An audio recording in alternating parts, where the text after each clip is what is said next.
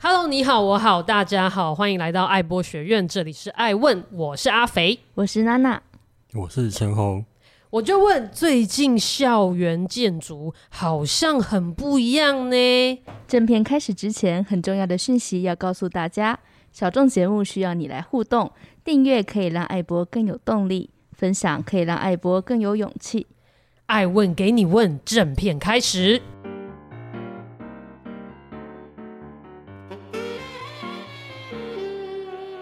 好啦，今天我们很荣幸邀请到就近联合建筑师事务所的合伙建筑师之一吴承轩哦，来到我们现场，我们欢迎承轩。嗨，大家好。然后呢，今天我们还有一个刺客哦，我们 特别邀请来的刺客，对对对，我们欢迎陈红。大家好。OK，为什么我们这集要请就近建筑来分享呢？因为其实这几年我们可以看到他们有不少校园建筑。的这些作品释出哈，我举例一下哈，嗯、哼。哼我没办法排年份哈，不要怪我，我就是依我 依我看到我觉得很有趣，嗯、比如说呃黎明国小的附设幼稚园啊，嗯、然后丽人国小的学生活动中心，嗯、那尤其还有第五届 ADA 特别奖的这个丽人国小的体育休息站，嗯、那还有台中的东园国小幼稚园，嘉义的四口小学的厨房，嗯、甚至最近有中校国小的时光教室，很多很多，真的很多。如果大家有更多兴趣的话，请点击 right now，你现在就点击资讯栏里面呢，我们有放上就近建筑的这个 FB 连接，里面有图有真相哈，请你从现在开始搭配搭配的图片一起服用这一集。那关于这么多的作品，呃，那边有一连串的这个好奇，想要来直接当面问这个创作者。准备好接球了吗？好，先来一个平球，平球哈，直球，直球，直球，慢速直球。平球是哪一种球类？就是很平稳。的球。OK，OK。好，那我想问一下吴建筑师，就是说，在你的作品中啊，还有很多都是圆形或是三角形的元素，不管是在空间的分割上面，或者说窗型啊、动线的规划等等，有时候这两个还会再结合起来。你们是想要做成一种你们建筑师事务所的识别吗？或者说有什么特殊含义吗？我觉得应应该是说，如果说看我们的平面图，其实我们东西都会整理的蛮干净的。嗯，这大概也是几何的力量嘛，就是几何它可以把很多东西整理的很有规、很有很有秩序。啊对啊，所以我们就事务所就蛮喜欢一些几何的图样。嗯，所以把它应用进空间里面。嗯，应该说任何的建筑都是几何啊。嗯哼，对，那我们就我们就只是比较使用几何的呃原型，就是它的呃最原始的形状，没有没有变形而已。那可不可以给我们稍微解释一下，白话文一下，几何到底是一个什么样的概念？几何，好抽象的问题。比如说，比如说，因为可能几何，我们可能就。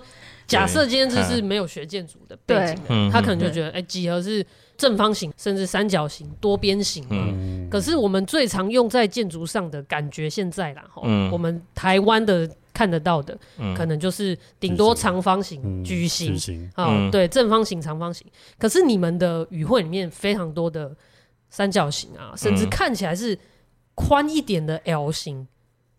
所以你们在处理这些元素的时候，嗯，都不怕被骂吗？啊，为什么？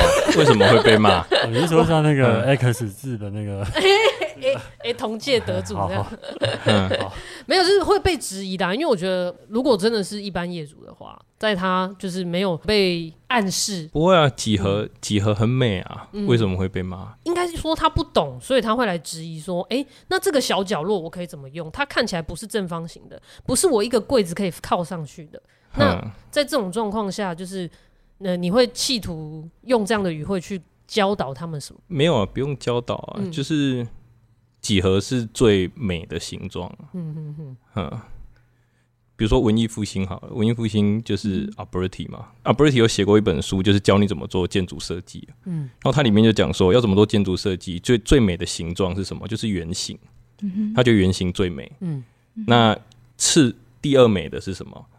第二美的就是三角形。嗯哼。然后再来是正方形。任何可以被圆切边的多边形都是美的。嗯哼。对，所以。这个东西，我觉得它有点像是一个呃世界性的语言啊。嗯哼。所以我我觉得这些几何就很漂亮，然后我就要业主感觉应该也觉得蛮漂亮的。不然怎么会得奖？哎，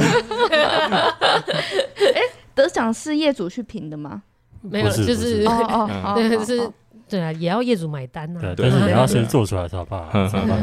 是是是，嗯，好，我其实，在那个你们的官网有看到一个案子，就是呃，有一个厕所，我觉得蛮有趣的，而且也蛮有画面的。黎明国小的的厕所，因为就是如果说要在做公共工程，就是比如说我们得了一个案子，那在执行这个案子的期间，学校有任何的大小修缮，通常就会直接请你去做。去标这么直接啊？是一个顺便的概念。没有，因为这种案子基本上没有人想去啊。嗯哼，对啊，这个设计费可能五五五六万块，才五六万块。对啊，对啊。如果照公共工程的费率下来算的话，所以通常都是大概就两种人会去做这种案子，一种是他专门做这种的，嗯哼，那他基本上用呃很普遍的手法，他基本上把图套一套。就盖了。嗯哼。那另外一种是刚好你在这个学校在执行案子，那他呃你就是比较近，就是比较方便可以去处理。嗯、对，然后就叫你一起一起一起处理。但其实这个这个厕所它其实不在黎明国小幼儿园的基地里面。嗯哼。那它是黎明国小的厕所，所以它它基本上是两个不不一样的基地，那在同一个学校里面。嗯、对啊，那当然在呃设计的时候，一个很简单的想法就是。把我们在做幼儿园的一些语汇，就可以拿过来用过去，拿过来使用，这样子就让它看起来比较像一个一个系统。啊，黎明国小大家知道是一个三角形，对对对。那所以在这个厕所里面，我们就想说，哎，那就是三角形，它可以变成呃小便斗，就是它有三三个小便斗这样子。嗯哼，嗯，所以摆在中间了，啊，有点就有点像一个一个一个装置艺术吧。对啊，大家可以对着那个三角形上厕所这样。我还想说，是不是 小时候很讨厌站一排上厕所？我以为是想要让大家边上厕所边互动，就是因为你站在隔哦，可以可以可以可以互动啊，对啊，然后小朋友不都很喜欢，就是你知道吗？就是动手动脚嘛，对，就是这。我以为比我用心这样子。哎，我我比较好奇，这边我比较好奇一件事情，因为不管是黎明国小那个幼稚园本身的三角形语汇，或者是这个厕所这种，你让他站在三个边，然后它一样是三个三角形的概念，在提案的时候，业主有没有什么抗性？业主当时不会了，就是业主人都很好啊，他们就觉得有人来帮忙就就很好，所以他们看到。不同以往的这个平面空间，他们是很很喜很开心的。对啊，因为我记得那时候，其实我我们开始做公共工程五五六年啊，但是最早可能是呃会跟其他事务所合作，就是我们去做呃就是合合作，因为我们没有业绩嘛。然后黎明国小算是我们第一个就是用自己的名字得到的呃公共工程。那那时候。校长评选完，呃，结果出来之后，校长就说，呃，他当时进去看，因为我们有带模型去嘛，然后那个校长他就说，哇，他当时一看到是三角形，他就很开心，对，他觉得很特别，嗯，对吧？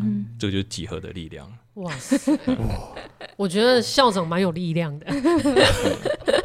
我觉得是校长很有，很没有没有校长没有参与评选啊，他没有他没有去 influence 这个这个结果，对，就是其实是公。公开公正的哦，我我知道，我的意思是说，我的意思是说，但这表示他很有眼光啊。哎，对了，是是是不是？如果今天我我就讲我自己，是啊是啊，对啊，因为因为如果今天是一个私人案，啊，你就是把他家住宅做成三角形，搞不好有的业主要你花很大的力气去说服他，对不对？你可能要先教育他之类的。我说，可能我啦，我碰到的是这样，不会啦，我觉得不要影射别人。对，对，私人案很难啊，大家就是都买平数的嘛。好，那我还想问，因为就是有去过一些公共厕所，就很容易有发臭的味道。嗯，可是它明明就是上面有通风，下面也有通风，然后在设计理念上呢也讲的头头是道，可是呢使用上还是会有一些。跟理想有差距的状况，嗯、那这个厕所你们后来有没有去就是说，哎、欸，小朋友上的习不习惯，或者说老师在使用的时候有没有遇到哪一些困难吗？嗯、比如说有一些棱角啊，可能会让小朋友不小心碰伤啊之类的。嗯，哦，应应该是没有，因为后来这间厕所，这间厕所完工的比整个幼儿园还早，所以在整个建造的过程中，嗯、因为建造大家都是我们事务所过去建造，对，我们也都是上这间厕所。那厕所厕所其实会不会臭啊？有一个很重要的原因是，就是要打扫，因为 国小的厕所它做这么开放，这么通透，其实都还是会臭嘛。嗯哼，对，那就是没有打扫。这这是很很基本的那个食物的问题。对，因为我们另外我们在呃新竹美术馆里面也有做一间厕所啊，它是因为是老建筑，所以它基本上没有通风。Uh-huh. 对，但是你永远去都是香的。嗯哼，因因为就是打扫，打扫。所以我觉得打打扫是一个一个第一个事情啊。那再来是说，因为。呃，小学当然是因为它使用量比较大，比较难维护，所以它需要比较多的开窗和通风，去让它打扫的间距可以变长。嗯哼，对。那我觉得基本上就是你你就是开足够的窗，开在对的位置，然后足够通风，然后不要太密。那再来就是第第三个就是不要犯一些构造上的错误。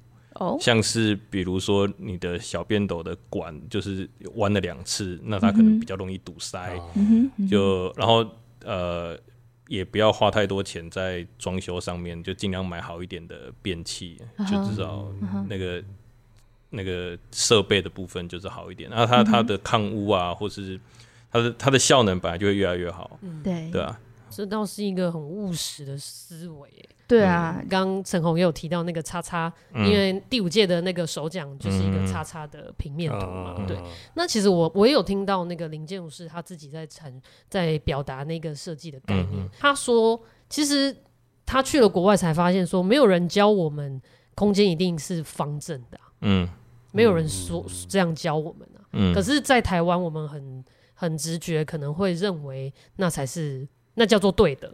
嗯，甚至我觉得那个我我所谓的我们是指大众，甚至买得起房子可以改变这个市场的那一些人，或左右那个市场，或左右什么东西被盖出来的那些人。嗯，哦，他会觉得那才是对的，搞到最后变成好像他们觉得是对的就是对的，就他们觉得是美的就是美的。我其实觉得蛮兴奋的是看到你们很多作品其实有在打破这个观念，然后我觉得那个观念是真的被执行出来的。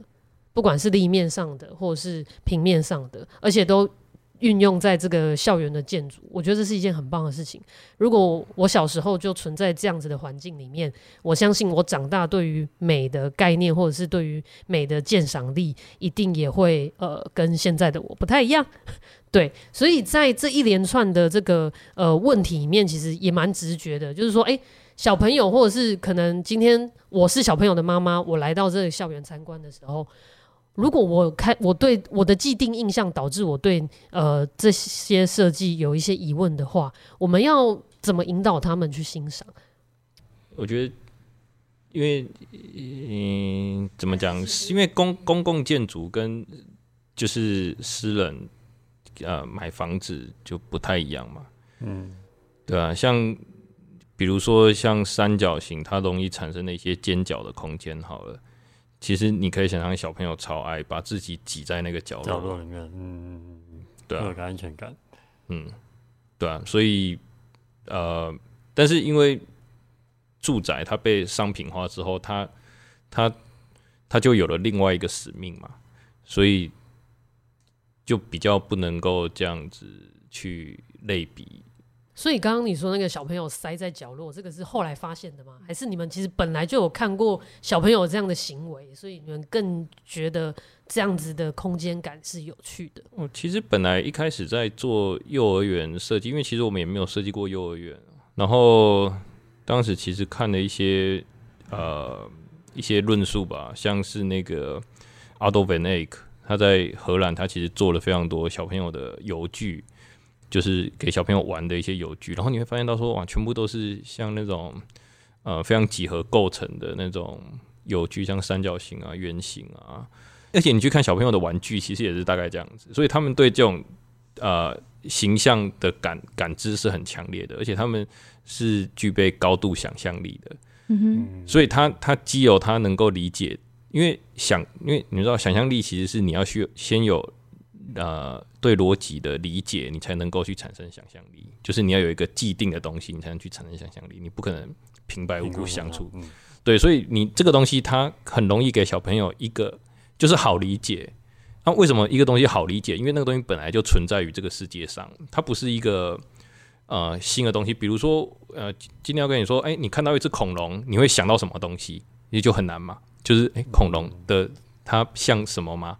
嗯，他像恐龙。哎，对，就是它。我有别的东西的，这样。对，可能呃，异手龙。对，可能想到星星，因为哥吉拉跟星星这样子，对之类的。但是你想想看，如果是一个方形，它可以 be anything。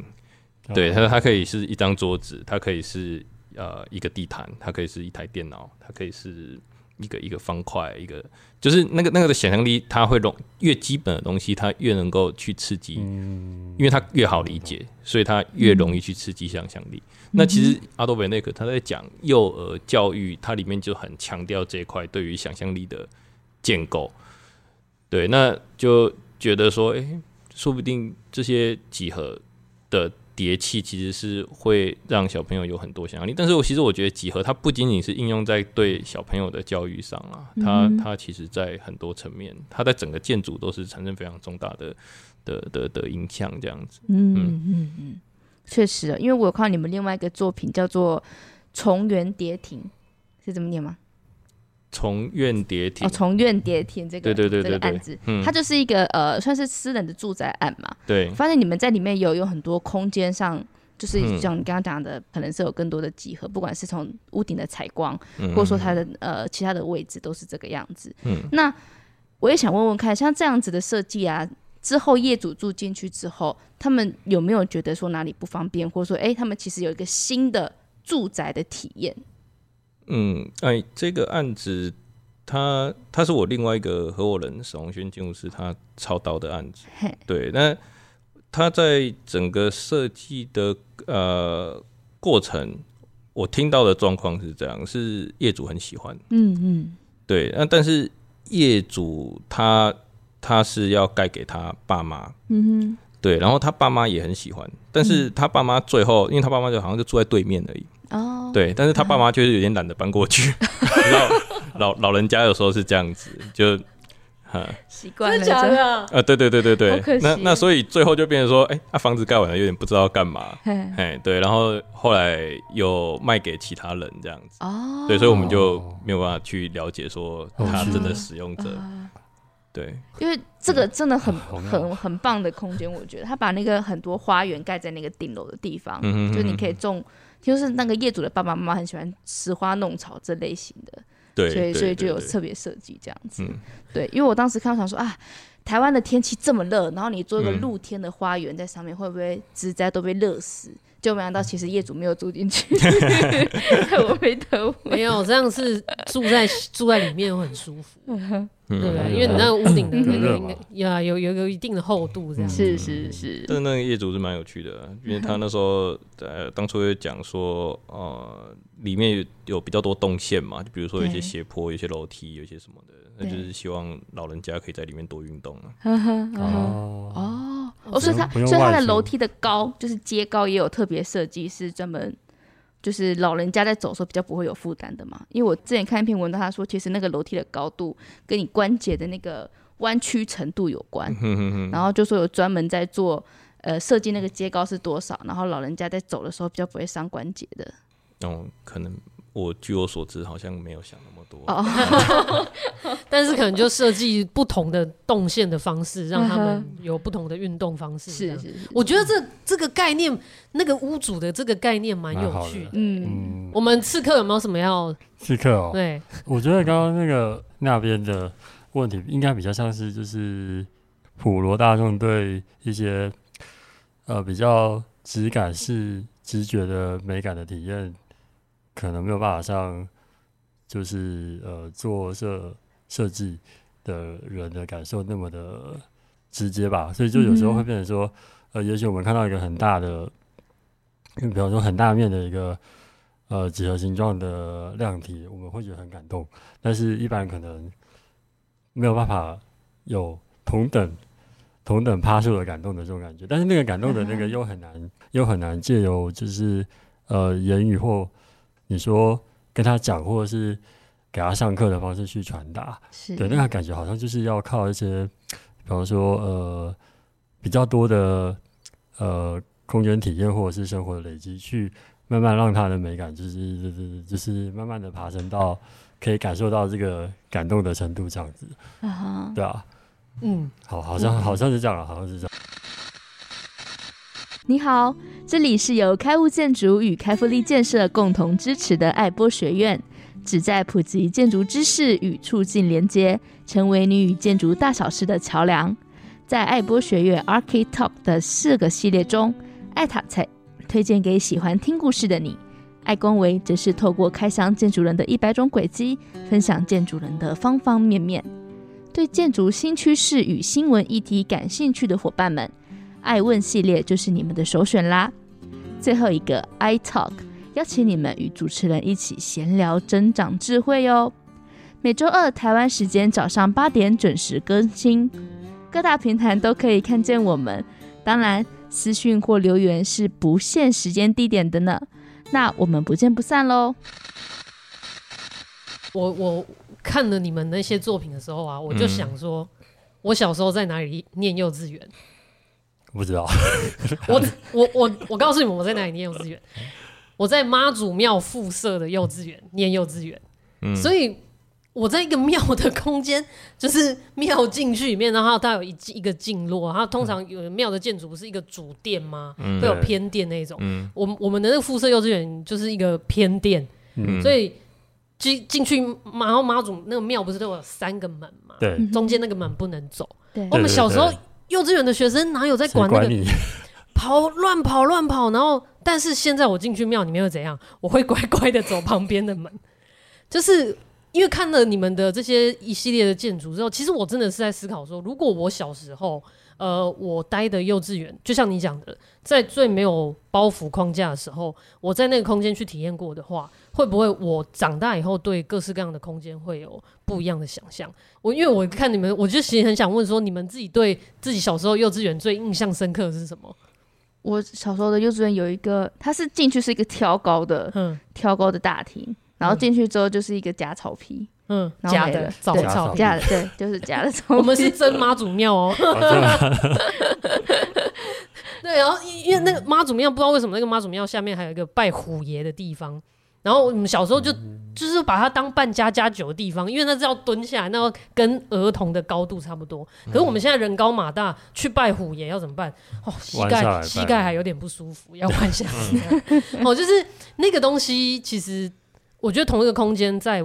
我已经长大成人了，跟我还是小朋友的时候，我跟他的互动真的会非常不一样。嗯，我觉得从这一波，其实不止就近联合事务所做这么多校园建筑嘛，嗯、其实这这一波这几年其实是有呃教育部跟台湾研究院推动了很多的计划，嗯、然后有不同的团队都在做改造校园建筑。嗯、那我自己想问，你们觉得这一波对校园建筑的，不管是改善还是改建也好？这一波跟九二一那一波不一样在哪里？或者是你们自己承接到这个任务的时候，你们有没有想要植入什么样不一样的小概念或者是小种子？我现现在在做校园建筑，想的好像不会是校园，好像不会是呃主体。嗯哼，就是。我不会觉得说，哎、欸，我在做一个，呃，要给小朋友，或是要给，就是我觉得那那个不，我不会这样想。我、嗯、我其实想的是说，我要怎么做一个好的建筑。对，那个那个是最核心的转换吧？对啊。这个有点抽象吗？嗯，我现在就在想到底 就是，可是可能吗？可能就是说，我们在面对一个呃 program 的时候，我们不去设想使用者吗？也不是说不去设想，而是这个，可是这个可能也跟我的教育有关，就是嗯呃，要翻译举弱嘛，再再一下，就是 就像我。就像我看那个访纲上面有提到说，理性主义的建筑。那、啊、其实理性主义建筑很大一部分的来由就是类型学嘛，就是说我一个建筑它其实是可以做很多不同的使用，它其实不需要去改变那个建筑的本身。嗯、对，像像呃，所以所以说其实类型并不是分割机能。对，所以建筑它如果这个空间它它。够好的话，它是个好的建筑的话，它今天可以做幼儿园哦。那之后如果我们少子化，它可以改改教改改成那个呃养养老院啊。那或者是说，它也可以变成不知道 seven 进驻便便利商店的，那都可以啊。嗯、就是我我其实不排斥它的机能是可以改变的。就是我我不觉得建筑应该是被跟机能是被绑在一起的。对，它应该就是重点是一个好的建筑。而且这有一个关，我觉得这个是隐约形成，就是，嗯它的 baseline 就是，其实这样才永续嘛。对，可不可以这样说？啊，好像也可以，对不对？可以。这样子的思考基底，这栋建筑物的生命，它才真的有机会永续。对，就我们不用像明伦国小拆掉重盖。哎，呃，要剪掉。哎，那我想请问一下，那您心中所谓界定好的建筑？我们假设我们一般人，我们可以怎么去怎么去看，或者说怎么去学习？说，哎，怎么样是好的建筑？哦，这个很难的，就是难的。对，而且其实我觉得他不应不应该被分为一般人或专业者。啊哈啊哈。对啊，因为因为建筑就是这样啊，就是呃，一个好的建筑就是你经过你就会觉得很开心。啊哈。对啊，就像你，你说古典古典的那些 master 好了，对，那我相信，比如说全意大利人应该都还都会以 Alberti 或以帕拉迪欧为傲，他们不一定是建筑师，嗯哼，对啊，但是他们会还是会 appreciate 这样的建筑在他们的都市里面，嗯哼，那样的广场在他们的都市里面，嗯哼，对啊，所以这不是。就我觉得不应该去分专业者跟一般人的差别，对啊。我想，我不知道，我我我不知道我的解读，可不可以这样解读？OK，大家大家聊聊天这样。OK OK，因为我觉得有时候可能不是说一般人跟专业者，而是分为就是可能有时间或是有知识库去欣赏的人跟。可能没有时间，嗯、没有知识库去欣赏的人，嗯，我我自己会觉得是这样啊，因为，嗯哼，你说你说欧洲那些，嗯，欧洲的发展，我们亚洲的发展跟真的跟欧洲发展的进程还不太 很不一样，还不太时程还不太一样，对对对对对对，我我甚至觉得是我们这一辈才开始，就是越来越多有人有时间跟这个知识库去，或者是说那个感知吧，嗯，就就。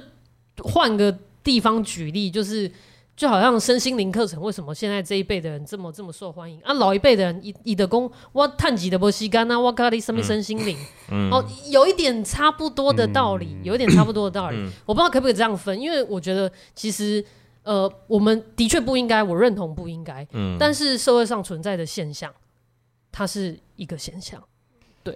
我我自己是这样看的啦，所以我觉得刚就是那边提的问题就是。也许真的是呃，对，也许你可以问他的是，就是、那他欣赏的建筑是什么？就是因为我觉得，就像你说的，就是呃，你可能是想要盖一个好建筑，可是因为有时候社会大众他会有个标准，他们会有个既定的标准去评判说，呃，这个建筑好不好，这个建筑怎么样怎么样。嗯、那在这样的情况下，当然我们会更希望说跟他们分享说，哎、欸，其实不一定是那种标准才是好建筑哦，可能有别的方式去看这件事情，我们也可以是好建筑。所以想问刚刚说，哎、欸，有没有什么方式是可以？因为我们听众也有有专业的人士，也有就是一般的大众，嗯、不管是哪一方，我们都可以透过这样的方式，很方便、很轻松的去了解这件事情。对啊，嗯，应该说，呃，如果讲的很直接的话，就是说，我会希望我们的建筑，如果你对它就算。呃，你对建筑毫无兴趣，你只是、嗯、也不能说，因为不太可能有人对建筑毫无兴趣。就是说，好，你今天就只是路过好了，你对你你看到它，那你至少不要觉得它是个烂东西，这样就 就好了。至少不要是个蚊子馆啊！对对对，这很重要。对，那另外是为什么我觉得不应该这样子区分，就是因为像呃，我们做的房子，它的对象。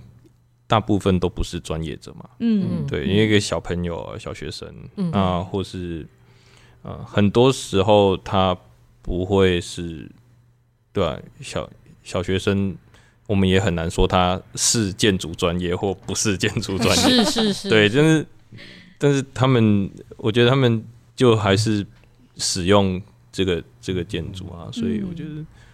呃但是我也不知道他们用的开不开心，说不定他们心里面超堵烂的，也有可能啊。他们很觉得说 追踪调查，对不对？但是我觉得这这这重点其实是在于说，你今天身为一个建筑师，是你有这样的呃，就是你你你学习这么多的东西。啊、呃，国家栽培你啊，什么什么的，然后你你学你有这么你学习这么多东西，那你本来就应该把最好的东西 deliver 到这个社会上来。嗯嗯，嗯，那这个，但是你你不能说我要 deliver 的时候，哎、欸，那个大家喜欢怎么样，那我就做什么样的嗯的东西，对吧？就是你应该是 deliver 在你的。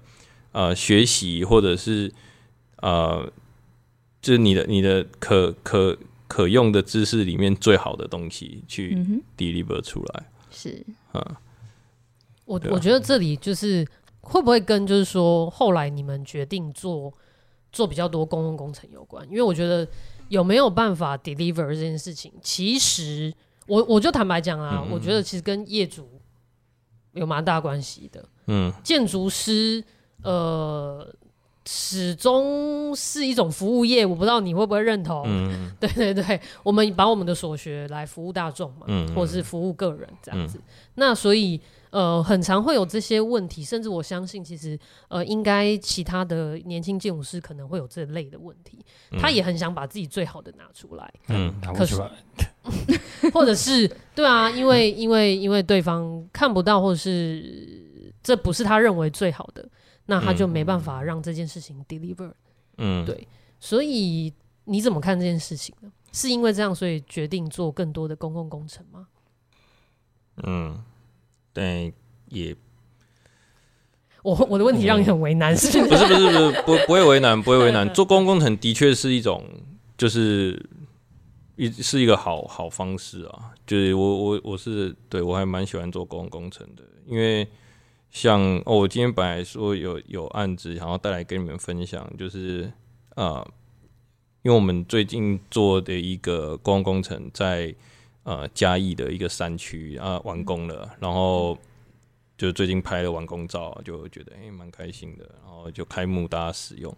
那那个案子它，我们从我们公司开车过去，大概要两个半到三个小时。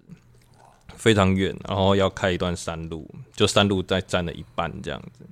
对，它基本上就是一个偏乡的学校。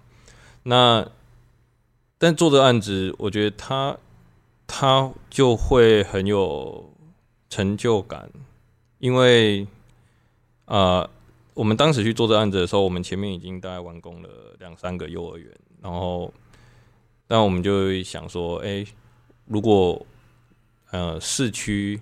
的幼儿园，他们的品质当然会比较好嘛。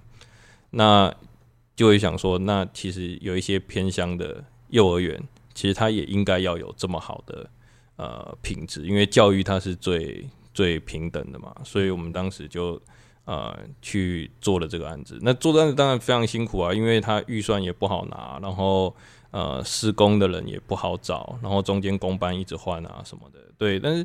我觉得公共工程它它就是有这样子一个魅力，就是说你其实是可以，你想要怎么样把你所学的东西去 deliver 给这个社会，它它是很好的一个一个途径啊。所以我是非常鼓励大家多参与公共工程。嗯哼，嗯哼，对。你们自己也是从因为你一开始有提到嘛，嗯，需要业绩，所以一开始有跟别人合作。对，所以你你们走公共工程的方式就是一样，就是扎扎实实的从小规模累积到越来越大，是这样吗？对啊，对啊，对啊，就是因为公共工程是是因为它它基本上是有一个很完整的架构啊，所以、嗯、呃，它就是要它会它某种程度它一定会看你的业绩嘛。那因为你业绩代表你执行的难度可以到哪里？嗯哼，对。那所以一开始我们其实如果上我们官网会发现到说，我们做了非常多非常多的厕所。嗯哼，对。那厕所它一定是不赚钱的嘛，但是它可以让你累积你的你的 database，你的能力。那以后你。你你去评选的时候，人家就不会质疑你厕所了，因为你厕所画的很漂亮嘛。而且我觉得你们很厉害、欸，你们每 一间厕所都 deliver 一个一个不一样的好的厕所。对，年轻吧，年轻就很多想法。我觉得这很棒啊！我说真的，看了我热血沸腾，你知道吗？嗯，就只看厕所，没有狗腿，没有狗腿。但是因为我我我觉得我推荐。听众，现在如果你还没有点开他们的 Facebook 或或是官网，你们真的可以点开欣赏一下。嗯，如果小时候我的厕所长那样，对不对？嗯、对啊，对不对？可能就不会霸凌另外一个人啊，不是、啊？对，你会说你就每天一直去上厕所？哎、欸，那个可能是我肠胃问题。OK，我我有一个最后的问题，因为我有注意到去年，嗯。我去年有去看那个国美馆这个、哦、这个展览，然后我有注意到你们的作品，对，就是在那个大厅，嗯，那个一进去的视觉就是一个呃，好像就是只有结构体这样，好像哈、嗯，可是其实呃，阅读进进去一些细节，就是包括看到那个很冲突的红色映入眼帘的时候，然后打上蓝色的光，嗯，然后跟白色的结构体，嗯，然后加上我后来又看到你们这个。丽人国小那个休息站，嗯、其实我观察，嗯、我我不知道我这样联想对不对？嗯、哦，我的解读是，就是我感受到你们会刻意的运用颜色，嗯、去引导大家去阅读你们想要告诉我们的，不不管是阅读的顺序，嗯、或是体验你们作品的顺序，甚至是语汇，嗯、这个是你们有意识刻意做的吗？还是其实？我解读错了，这样子、嗯、当然是有意识的、啊，不然是怎么叫现场公班呢？随便找一些喜欢的地方涂涂色，这样。呃，这这两个案子的红，其实在谈它的出发点有一点点不太一样啊。因为像如果说以体育体那个立人国家体育休闲站的那个那个红红色来讲好了，当然有一个想法是说。呃，一个是它很重要，它是它是结构体嘛，它它用这个结构把它支撑起来，然后它有一种力学的感觉。因为当时里面学校一开始是说想要做健身房，嗯，啊，所想要健身房，一开始就有一些蛮 low 的想法，就觉得说，诶、欸，这个建筑也很像在做伏地挺身，有没有？这样一只手撑出来。然后当然后来也会去想说，诶、欸，这个红色它其实跟它前面要做一个球场和操场，然后它 PU 的颜色是比较延伸的，所以它。它也有点像这个建筑去跟这个球场做一个连接，那它又很像是，因为当时我们要拆掉的是他们的一个活动中心，那所以那学校其实是没有一个有点像一个精神性的象征，所以又觉得说，哎、这个地方其实好像又有一个司令台，有一个精神性的象征在这个位置，所以就是很多啦，那这这么多的想法，就想说，哎、那不然我们在设计上这个东西就是一个红色的呃形象在这里好了。然后在国美馆的那个，就是有点像在谈王大閎的这个这个作这个装置作品里面，其实在讲的是，就是王王大閎的人生吧。那他的人生其实一直在这种呃现代，他想 promote 的这种现代跟呃当时的官僚中间的一种折冲和努力。对，那、那。这这两者之间，我们就会去想说，它其实是非常呃呃冲突的。但是其实这两个作品，我们自己也常常把它拿出来对话，就是因为它都有一根红色的柱子。对，那其实有一个很想问的问题，就是说，呃，很基本的问题，就是比如说这根柱子它到底是呃从地上长出来，还是从建筑插下去？对，因为这个这个问题其实它就是一个就我们我们喜欢的一个问题，因为它没有一个标准答案嘛，但是它可以透过你实践的过程中去从这个问题开始去发展更多的更多的事情，这样子，嗯嗯，对，哈。对啊，就是一个柱子，它到底是从地板支撑起来，还是从还是从那个呃结构体往地板插下去？对对对对对。那那一滩红色晕开的、啊、的血，嗯哈，王大红的血吗？不是啦，他是，啊，就是。我会不会问太细？我真心想问。不会不会不会，因为当当时其实做王大红那个案子，其实。呃，是他，他其实哦，当当时其实就在读一些王大閎的资料，其实发现其实有有一就读到一篇论文，然后其实影对对我们创作的作品影响蛮深的，是一个成大的黄之庭博士的一个论文，然后它里面其实讲到了一些对于王大閎创作的一些论述，像是呃。就他讲的，它是一条一一条离现代的道路，就是他把王大閎啊、去呃有点像是去比拟说是一个他他是一个勇者，然后他要穿过很多那个很艰难的道路的那个那个过程，去去那当时其实想到一个点，就是说呃在这个对抗的过程中，好像他其实就是很 struggle。